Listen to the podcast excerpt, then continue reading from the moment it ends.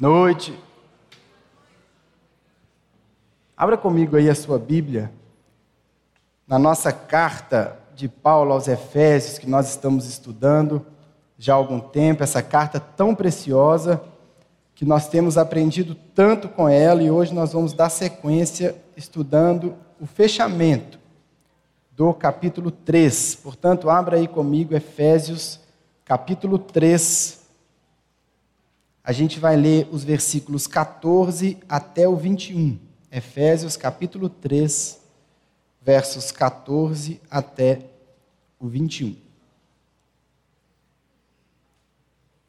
Amém? Efésios capítulo 3, versículos 14 até o versículo 21. Diz assim a palavra de Deus. Por essa razão ajoelho-me diante do Pai, do qual recebe o nome toda a família, nos céus e na terra Oro para que, com as suas gloriosas riquezas, ele os fortaleça no íntimo do seu ser com poder, por meio do seu espírito, para que Cristo habite no coração de vocês mediante a fé.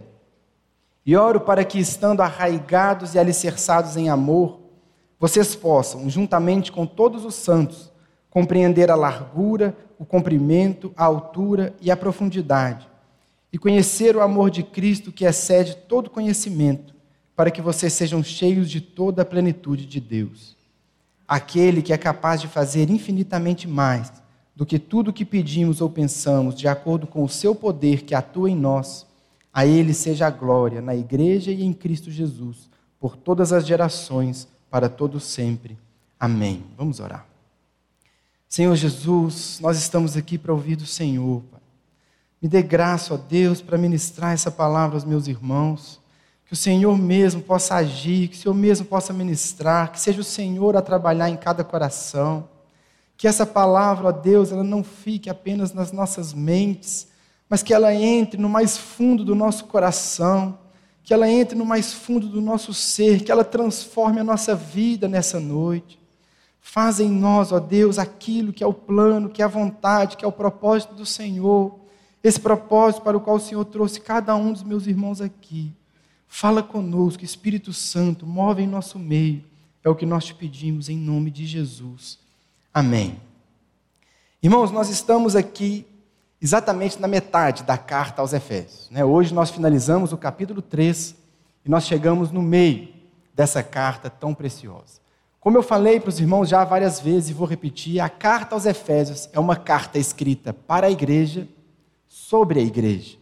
Nessa carta, Paulo está falando sobre a igreja, ele está ensinando acerca da igreja, ele está falando quem é a igreja, e é isso que nós vimos até aqui.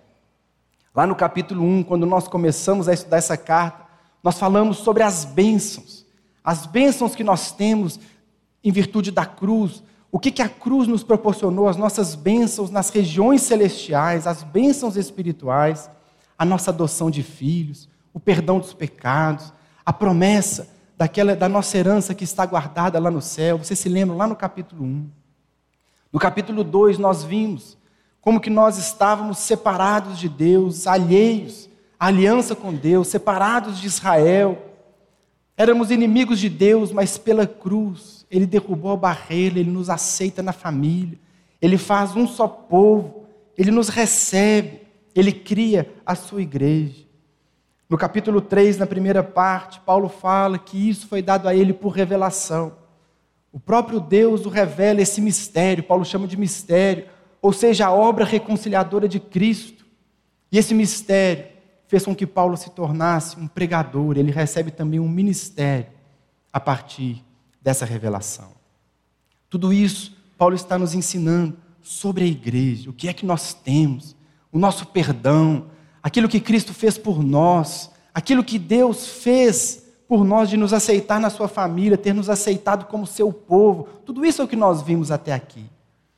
Mas agora, na parte final do capítulo 3, diante de tudo isso que o apóstolo Paulo ensinou para nós, no capítulo, no versículo 14 até o 21, ele ora. Depois de ensinar tantas coisas tão gloriosas, de ensinar tantas bênçãos, de falar tanta coisa poderosa para nós, o apóstolo Paulo faz uma oração. E essa oração que nós acabamos de ler é uma oração para que tudo isso que ele ensinou se torne realidade na nossa vida. O que o apóstolo Paulo faz nessa oração é pedir a Deus que todas essas bênçãos, que toda essa realidade seja de fato presente, marcante na vida da igreja. O que Paulo ora aqui, o que ele pede a Deus, é que isso não seja apenas um conhecimento, mas que isso faça parte da nossa caminhada. É por isso que o texto nós vimos, Paulo ora, pedindo a Deus em primeiro lugar poder. Ele pede poder, ele pede para que sejamos fortalecidos com poder.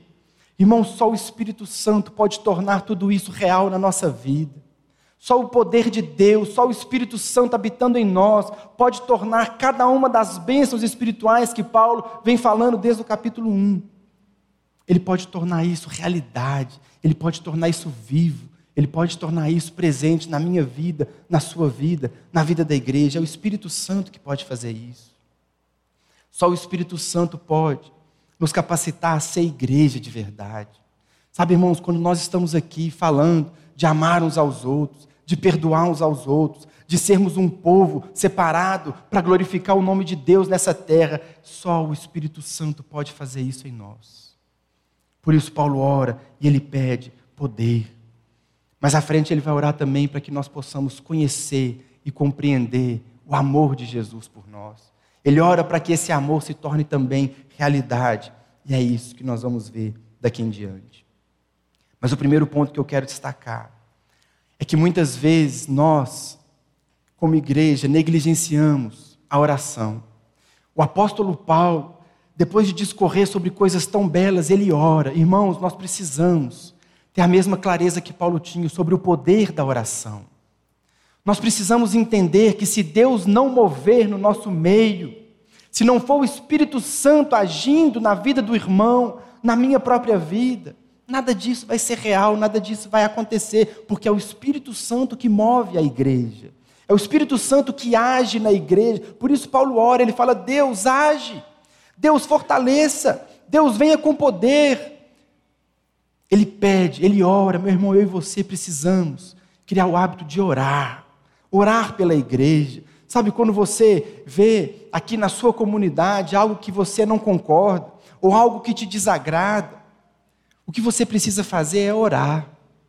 Você precisa orar, pedindo, Deus, nos ajude a ser igreja, nos ajude a derrubar barreiras, nos ajude a perdoar, nos ajude a amar. A gente precisa orar. É o Espírito Santo que vem, é o Espírito Santo que faz. A gente precisa sim se envolver na célula, participar das atividades da igreja, participar dos ministérios, participar do culto, mas nós precisamos orar pela igreja. Pedir a Deus que haja, pedir a Deus que mude, pedir a, pedir a Deus que mova no meio da igreja. É isso que Paulo faz no texto que nós lemos. E lá no versículo 14, ele começa dizendo: Por essa razão eu ajoelho-me diante do Pai. O que, que Paulo está dizendo? Por essa razão eu oro. Que razão é essa?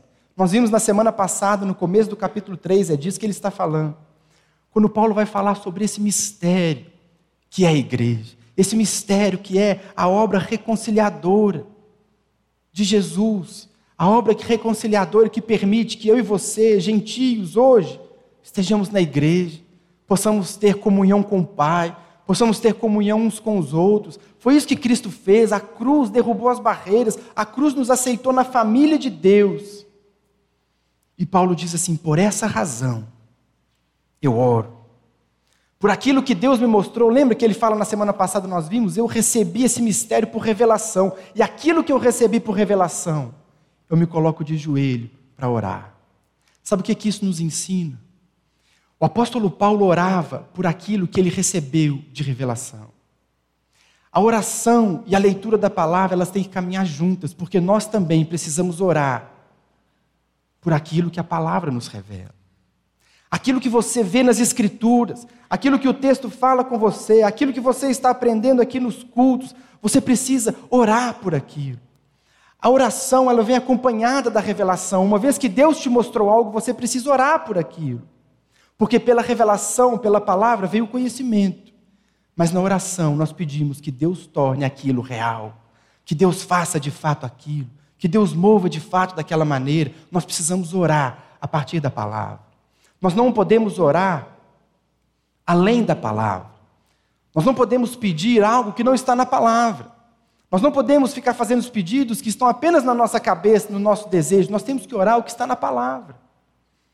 É por isso que Tiago, lá na sua carta, ele vai nos dizer: vocês não têm porque não pedem, e quando pedem, não recebem, porque pedem por motivos errados, para gastar nos seus prazeres. Nós precisamos orar e pedir a Deus aquilo que Ele está revelando para nós, aquilo que Ele quer dar para nós. A gente não vai além, mas a gente também não fica quem.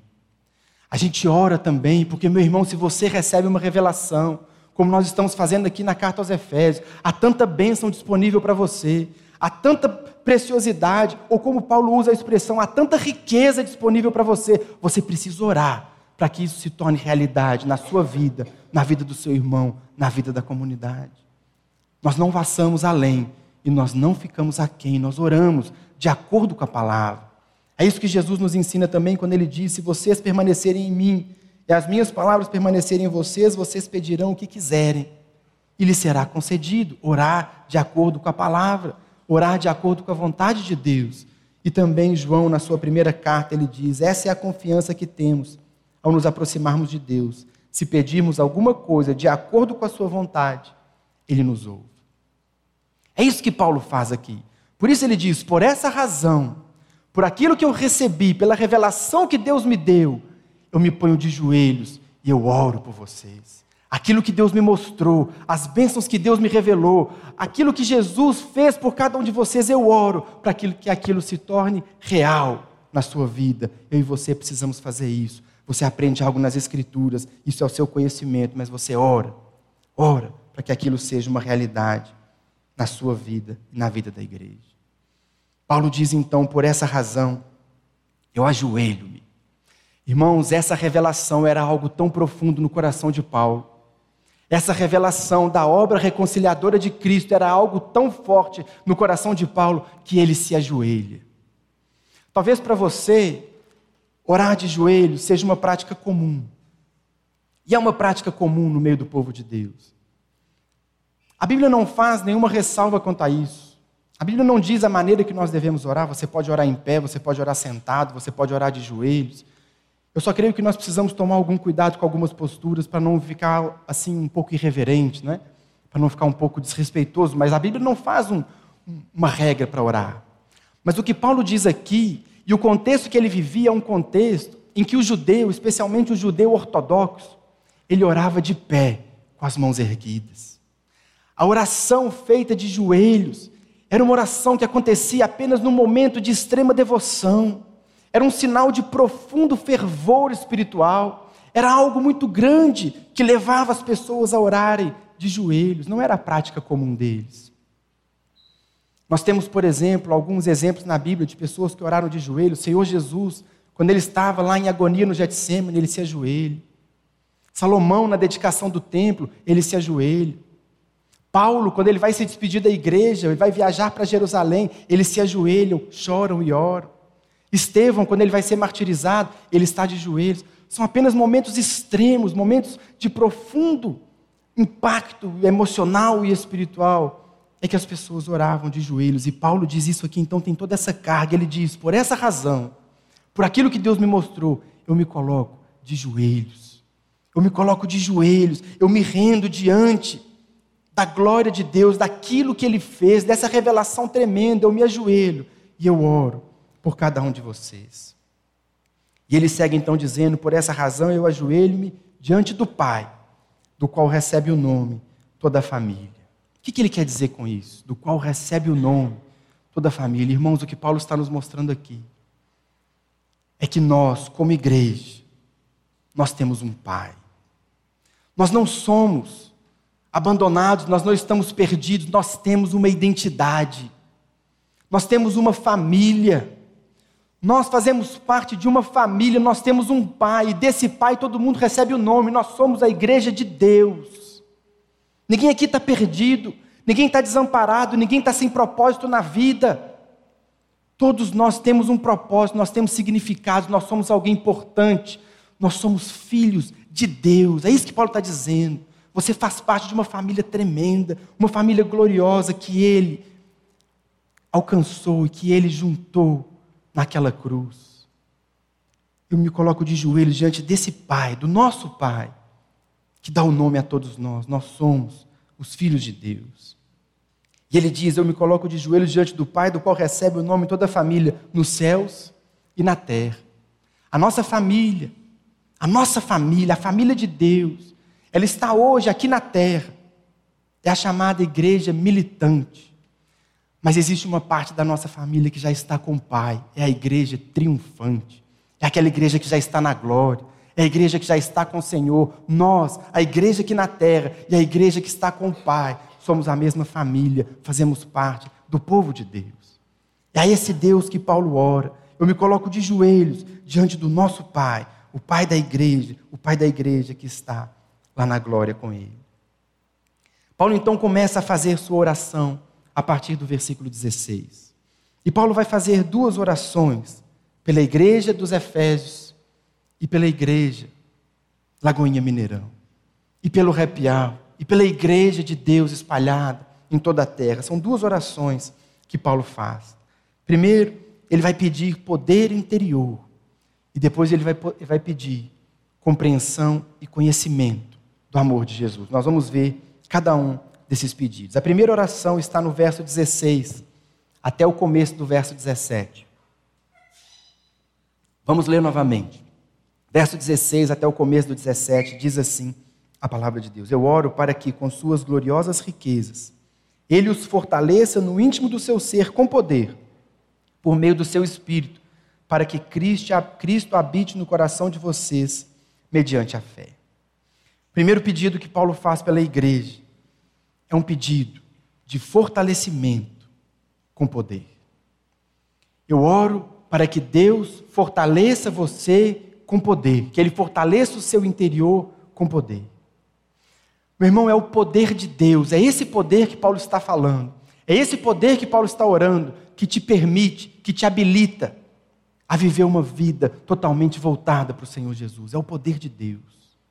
É o poder de Deus que tira você de uma vida de pecado e faz de você um servo, faz de você alguém que anda com Jesus, faz de você alguém que anda firme nos caminhos dele. É o poder de Deus. É isso que Paulo está pedindo. Esse poder que permite que o cristão se submeta a ele. Esse poder que permite que o cristão viva inteiramente para ele. Se submeta. Coloque sua vida debaixo do governo de Deus. É o poder de Deus que move a igreja, é o poder de Deus que move o crente. É esse poder que Paulo pede.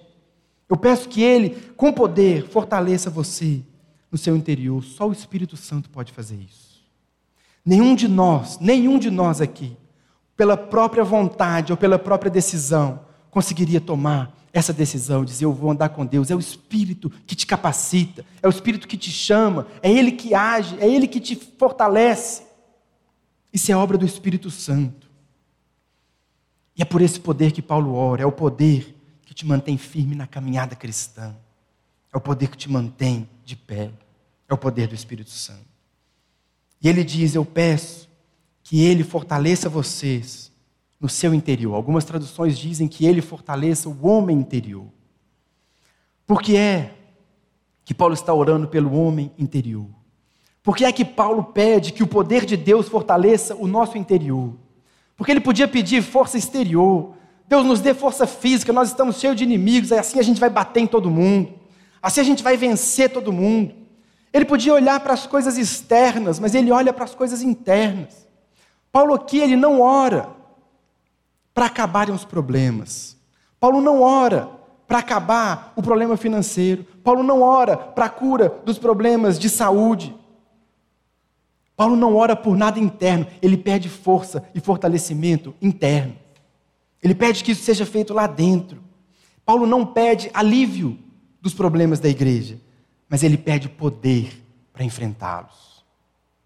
Irmãos, se eu e você dependermos de estar tudo bem do lado de fora para nós termos firmeza, para nós termos estabilidade, nós nunca teremos firmeza, nós nunca teremos estabilidade.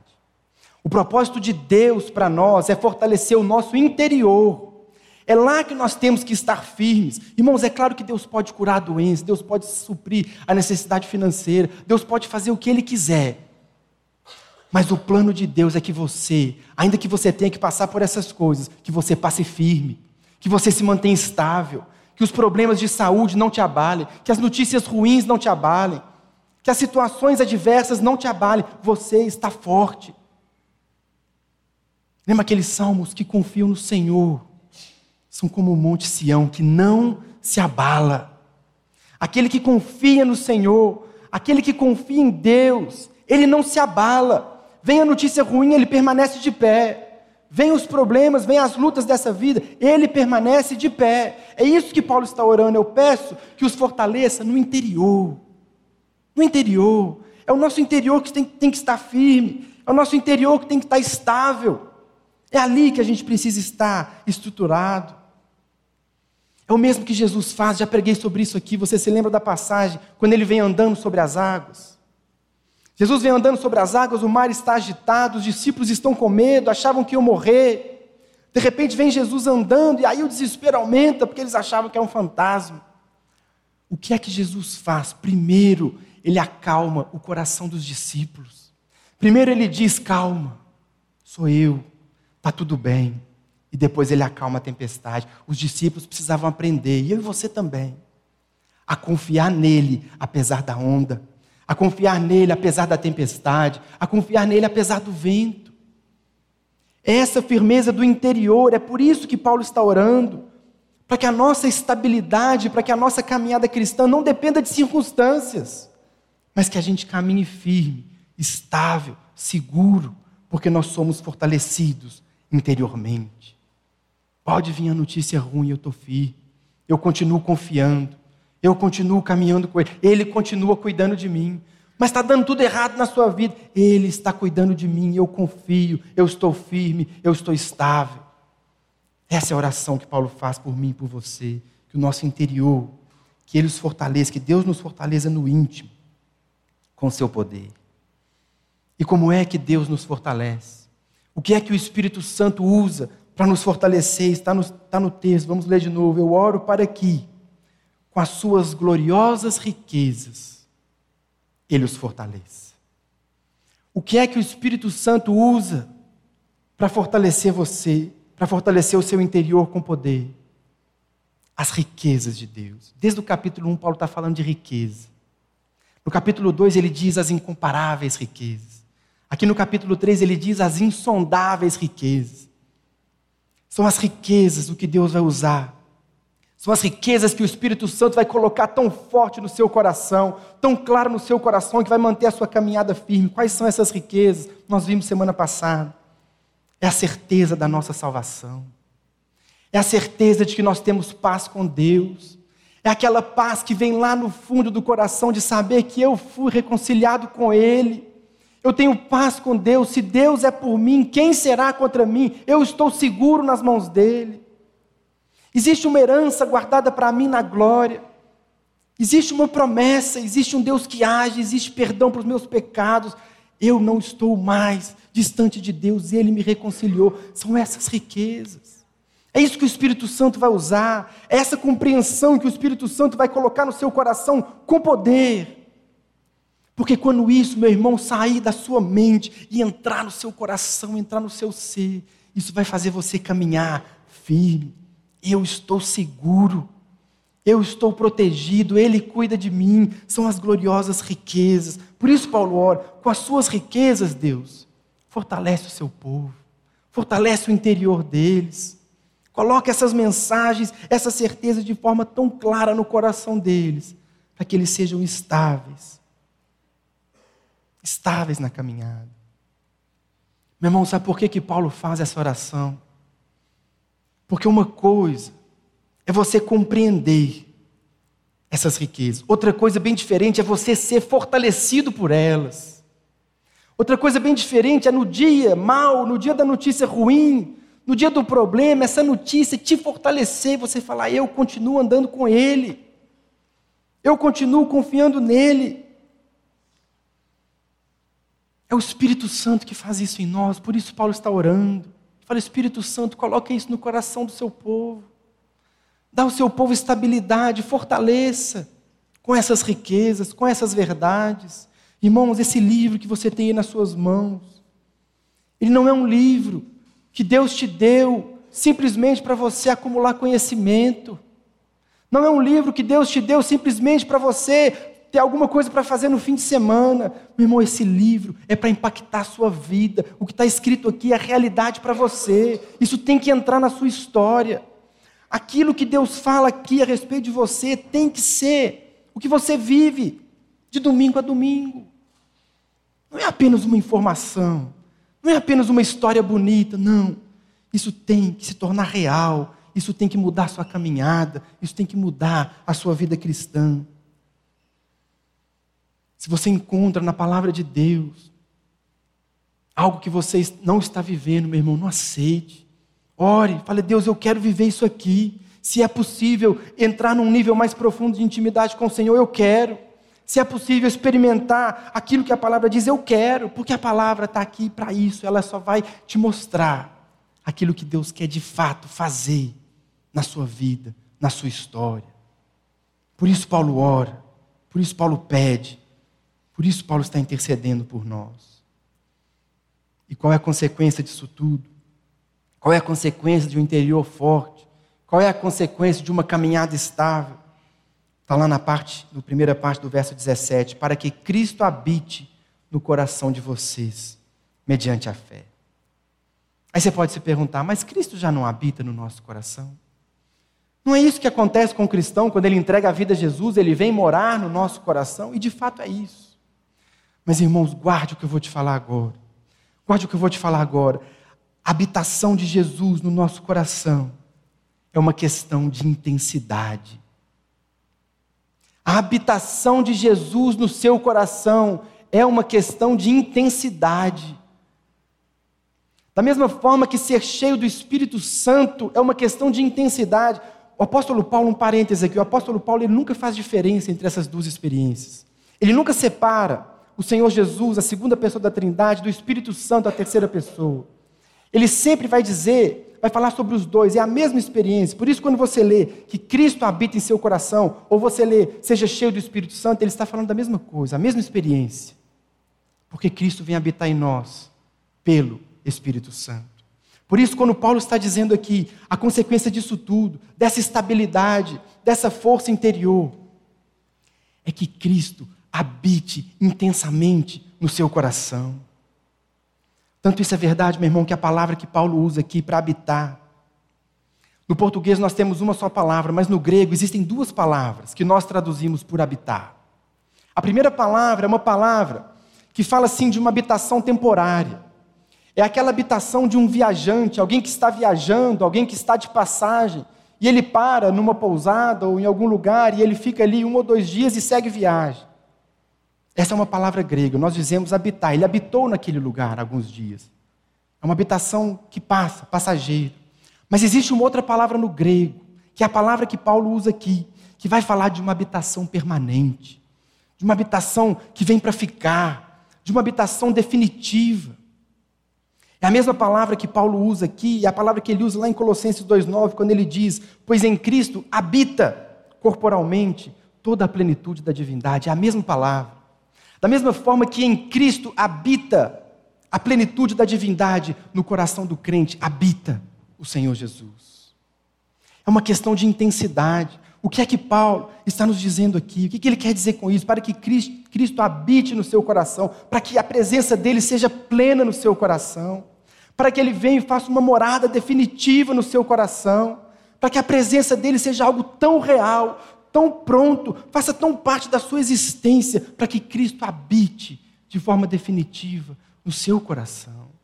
É para isso que ele te fortalece, é para isso que ele te torna forte, é para isso que ele te torna estável, para que Cristo reine no seu coração, porque onde Cristo está, ele reina.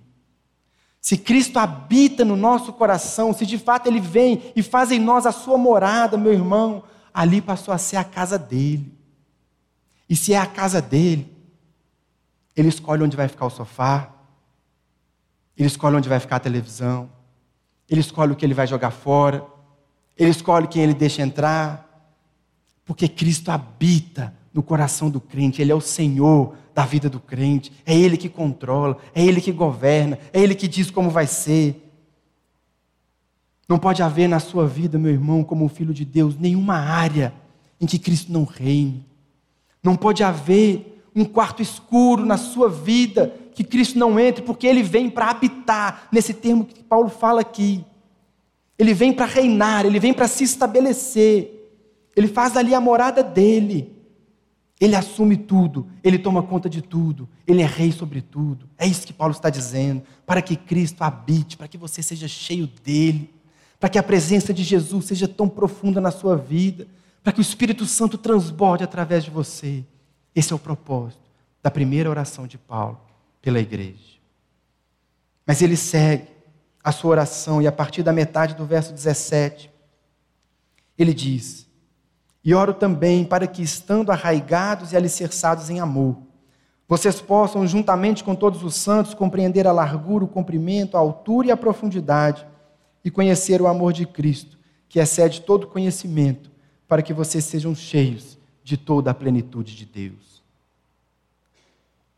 A segunda oração que Paulo faz por nós é uma oração para compreendermos o amor de Jesus e para conhecermos o amor de Jesus. Lembra que eu falei lá no capítulo 1, quando a Bíblia usa essa palavra conhecer, ela está dizendo de algo que é experimentado algo que é vivido, algo que faz parte da experiência.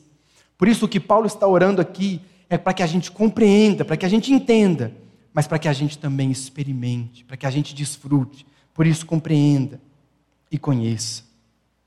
E ele então faz o primeiro pedido: eu oro para que, estando arraigados, alicerçados em amor, vocês possam, juntamente com os santos, compreender a largura, o comprimento, a altura e a profundidade que, que Paulo está pedindo aqui? Olha, eu oro a Deus para que vocês possam compreender o tamanho do amor de Jesus por você. O tamanho desse amor. Irmãos, o que, que significa? Claro que Paulo está usando aqui uma, uma figura de linguagem.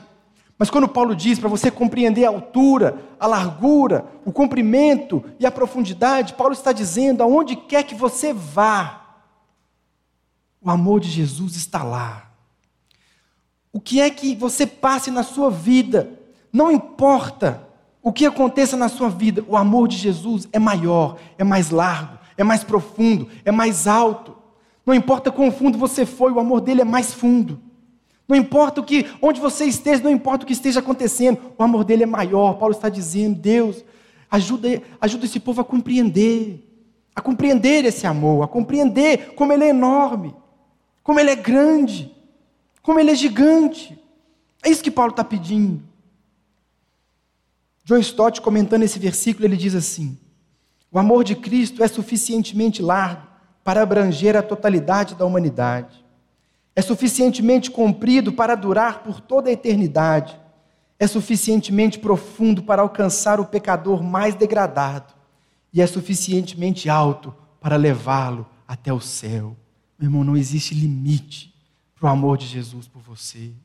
Não existe nada que você fez, não existe nada que você faz que vai mudar o amor dele por você, que vai fazer ele amar menos ou mais. Não existe situação que você se encontre, problema que você enfrente, que Jesus não esteja lá cuidando de você com amor. É isso que Paulo está pedindo. Ajuda esse povo a compreender a dimensão desse amor. Mas ele pede mais. Ele pede por compreensão e ele pede por conhecimento. Enquanto a compreensão é algo intelectual, o conhecimento é algo vivido, é algo experimentado. E por isso ele diz: por isso eu oro, para que eles conheçam o amor de Cristo que excede todo, todo conhecimento. A princípio parece uma contradição, não é? Para que conheçam o amor que vai além do conhecimento. Mas não há contradição aqui. O que Paulo está dizendo é que Deus permita que a sua igreja experimente esse amor que é infinito, esse amor que nunca pode ser limitado, esse amor que sempre haverá mais. Meu irmão, eu e você passaremos a eternidade conhecendo o amor de Jesus, experimentando o amor de Jesus. desfrutando do amor de Jesus. E cada dia que a gente acordar, lá no céu não tem dia e noite, é só para você entender. Cada dia que você acordar lá no céu, você vai dizer: Mas existe algo mais, existe algo novo, existe algo maior, existe algo mais bonito, existe algo mais profundo para eu experimentar. Por isso, Paulo está orando para que eles conheçam o amor que excede o conhecimento. Não importa o quanto você mergulhe, o quanto, o quanto você se aprofunde nesse amor, sempre haverá mais. E quanto mais você conhecer, mais você vai amar. E quanto mais você amar, mais você vai querer conhecer. E glória a Deus por isso, passaremos a eternidade conhecendo o amor de Jesus. Mas Paulo fala também: como que nós podemos fazer isso? Como que nós podemos compreender as dimensões do amor de Jesus e como que nós podemos experimentar esse amor infinito? É o que ele fala a partir do verso 17. Estando arraigados e alicerçados em amor, juntamente com todos os santos. Como é que nós conhecemos, como é que nós experimentamos o amor de Deus? Juntamente com a igreja, juntamente com a comunidade, juntamente com os meus irmãos, juntamente com a minha célula, juntamente com o happy hour, juntamente com a Lagoinha. Foi assim que Deus estabeleceu, esse que Paulo está falando. Porque quando Cristo vem habitar no coração, como nós vimos, a consequência é o amor. Por isso, Paulo já começa falando: uma vez que vocês estão arraigados e alicerçados em amor, o que, isso significa? Arraigados fala de raiz, alicerçados são os alicerces. O amor, meus irmãos, o amor é que sustenta a caminhada cristã. É no amor que tem que estar nossas raízes, os nossos fundamentos. É a partir do amor que Deus coloca no nosso coração que nós caminhamos firme e que nós conhecemos e experimentamos o amor de Jesus. Sabe, irmão, você pode, você pode experimentar o amor de Jesus individualmente. Você pode compreender o amor de Jesus individualmente, mas vai ser uma compreensão e vai ser um conhecimento limitado. Se você quer conhecer a plenitude do amor de Jesus, você tem que fazer isso na plenitude da família dele. Foi assim que ele disse, para que vocês possam, juntamente com todos os santos, compreender e conhecer. É algo que nós fazemos como igreja, é algo que nós fazemos como comunidade. Meu irmão, é na igreja. Quando você, conversando com o irmão, você vê Deus agir na vida dele, você fala: o amor de Deus é enorme. Quando você vê Deus usando de graça na vida do outro irmão, Deus restaurando o outro irmão, Deus libertando o outro irmão de um vício, libertando o irmão do pecado, você fala: que amor maravilhoso. Você vai compreendendo, você vai experimentando, você vai vivenciando na comunidade. Por isso Deus distribuiu entre nós dons por isso Deus distribuiu entre nós os ministérios, para que a gente se edifique, para que a gente se ajude, para que juntos, como igreja, como povo, a gente conheça o amor de Jesus por nós. Efésios é uma carta sobre a igreja. O plano de Deus é a igreja. Deus quer trabalhar você na igreja. Deus vai edificar você na igreja. Você vai conhecer vai experimentar e vai compreender o amor de Deus na igreja. Na igreja. Falamos muito disso também na semana passada. E qual o propósito disso? Paulo vai quase finalizando a sua oração, final do verso 19. Para que vocês sejam cheios de toda a plenitude de Deus. Cheios de toda a plenitude de Deus. Mas, pastor, Deus é infinito. Como é que eu vou ser cheio de toda a plenitude de Deus? Talvez uma, uma outra forma de entendermos esse versículo seria Paulo dizer para que vocês sejam cheios até a plenitude de Deus. Que Paulo está nos incentivando aqui, meu irmão, é que você tem que buscar ser cheio de Deus o tanto quanto você pode. Você tem que buscar até a plenitude, até onde é possível alcançar. Eu quero ter Deus na minha vida, eu quero que Cristo habite o meu coração, eu quero que o Espírito Santo encha a minha vida até onde um ser humano pode ser cheio. Para que vocês sejam cheios até a plenitude, o máximo que puder, o máximo que for possível. É isso que Deus quer fazer no seu coração. É isso que o Espírito Santo quer fazer, que a gente seja cheio de tal forma Que não haja uma área da nossa vida que Ele não governe. Que não haja uma área da nossa vida que Ele não reine.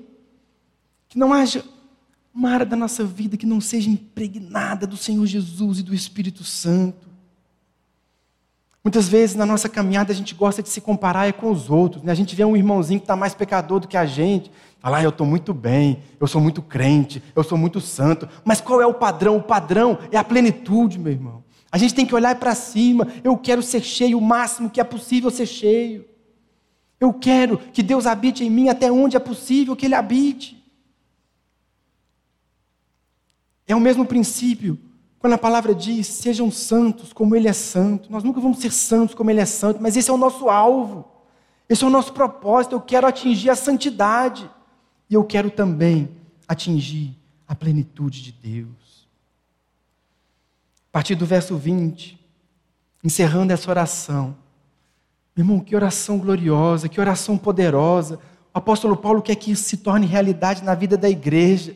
Mas quando você acha que ele já pediu demais, o apóstolo Paulo diz no versículo 20: aquele que é capaz de fazer infinitamente mais do que isso.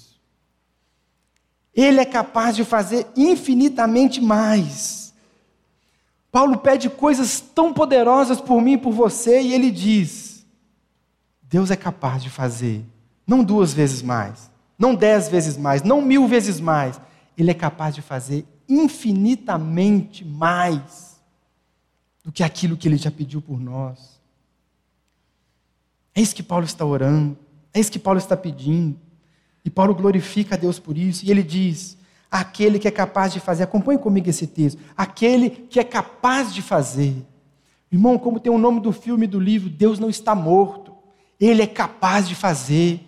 Deus não está inoperante, Deus não está distante, Deus não está alheio, Deus não está parado, Ele é capaz de fazer. Ele é capaz de agir na sua vida, Ele é capaz de mudar a sua história, Ele é capaz de revestir você de poder, Ele pode tornar isso tudo realidade na sua vida, Ele é capaz de fazer infinitamente mais. Infinitamente, meu irmão, o que você quer que Deus faça na sua vida, Ele não está limitado pelo seu pedido, ele não está limitado pela sua circunstância, ele não está limitado pelo seu problema, ele pode fazer infinitamente mais. Os recursos dele são inesgotáveis. Ele é capaz de fazer infinitamente mais. Infinitamente mais. E ele segue dizendo infinitamente mais do que tudo que pedimos ou pensamos. Meu irmão, olha o amor de Deus por você. Sabe aqueles desejos que você tem no coração, mas que muitas vezes você fala assim: ah, isso é algo tão bobo, eu nem vou orar eu nem vou pedir. Deus conhece aquilo que você pediu e Ele conhece o desejo do seu coração. E Ele é capaz de fazer infinitamente mais do que aquilo que você pede ou aquilo que você pensa. Ele é um Deus que ama, Ele é um Deus que se preocupa, Ele é um Deus que quer agir na sua vida, Ele é um Deus que quer realizar os seus sonhos, se os seus sonhos estiverem de acordo com a palavra. Ele é poderoso para fazer infinitamente mais do que tudo que pedimos ou pensamos. E ele fecha esse versículo dizendo: de acordo com o seu poder que atua em nós. O mesmo poder que ressuscitou o Senhor Jesus. O mesmo poder que entronizou o Senhor Jesus à direita de Deus. Esse poder age na igreja hoje. Irmão, o poder de Deus não é uma ideia. O poder de Deus não é algo abstrato. O poder de Deus não é só uma mensagem bonita para a gente gastar o sábado à noite, é um poder que age na sua vida. É um poder real, é um poder glorioso, ele está à sua disposição. Muitas vezes a gente fala de poder de Deus, a gente fica imaginando só o sobrenatural. Claro que o sobrenatural inclui o poder de Deus. Um milagre, uma cura, ressuscitar um morto, dar vista a um cego, isso é o poder de Deus. Mas é o poder de Deus também, meu irmão, libertar você do pecado transformar o caráter de uma pessoa. O poder de Deus está agindo na igreja hoje. O poder de Deus que te capacita a perdoar aquela pessoa que você precisa perdoar. Que te permite, meu irmão, andar numa vida de santidade. É o poder de Deus que te permite viver estável, viver seguro, no meio das tribulações, no meio dos problemas. É o poder de Deus, ele está agindo na igreja. É o poder que te permite andar e não ter medo da morte. e não ter medo de nada, andar em estabilidade, andar em segurança, andar em firmeza, inabalável. É o poder de Deus, esse poder está agindo na igreja hoje, esse poder quer tocar você hoje, quer mudar a sua história, quer mudar a sua família.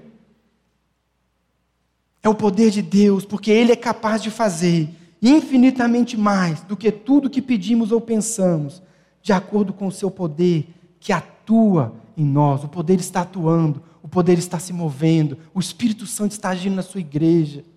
Ele é real, o poder é real e ele está se movendo em nós. E ele termina esse texto dizendo: A ele seja a glória, a esse Deus, a esse Deus tão maravilhoso, a esse Deus tão poderoso, a esse Deus que escolheu incluir eu e você na família dele. A esse Deus seja a glória na igreja e em Cristo, no cabeça e no corpo, no pacificador e na comunidade da paz, no cabeça, na igreja. Que Deus seja glorificado na igreja e em Cristo, por todas as gerações, na nossa geração, na que vem, na próxima, na que passou. Que Ele seja glorificado em nós, na igreja, em Cristo, por todas as gerações e para todos sempre. Amém. Irmãos, que oração é essa? Que oração é essa que o apóstolo Paulo faz? E para a gente finalizar, eu queria fazer uma pergunta para você. Talvez, meu irmão, tudo isso que nós vimos até aqui, talvez seja algo que está tão distante da sua realidade. Talvez esse nível de relacionamento com Deus Talvez esse nível de profundidade, talvez esse nível de compreensão e de experiência com o amor de Deus ainda esteja tão distante da sua vida. Mas tal, talvez também estivesse da igreja em Éfeso. Por isso Paulo ora. Por isso Paulo ora. Paulo pede que isso se torne uma realidade, e essa tem que ser a nossa oração hoje.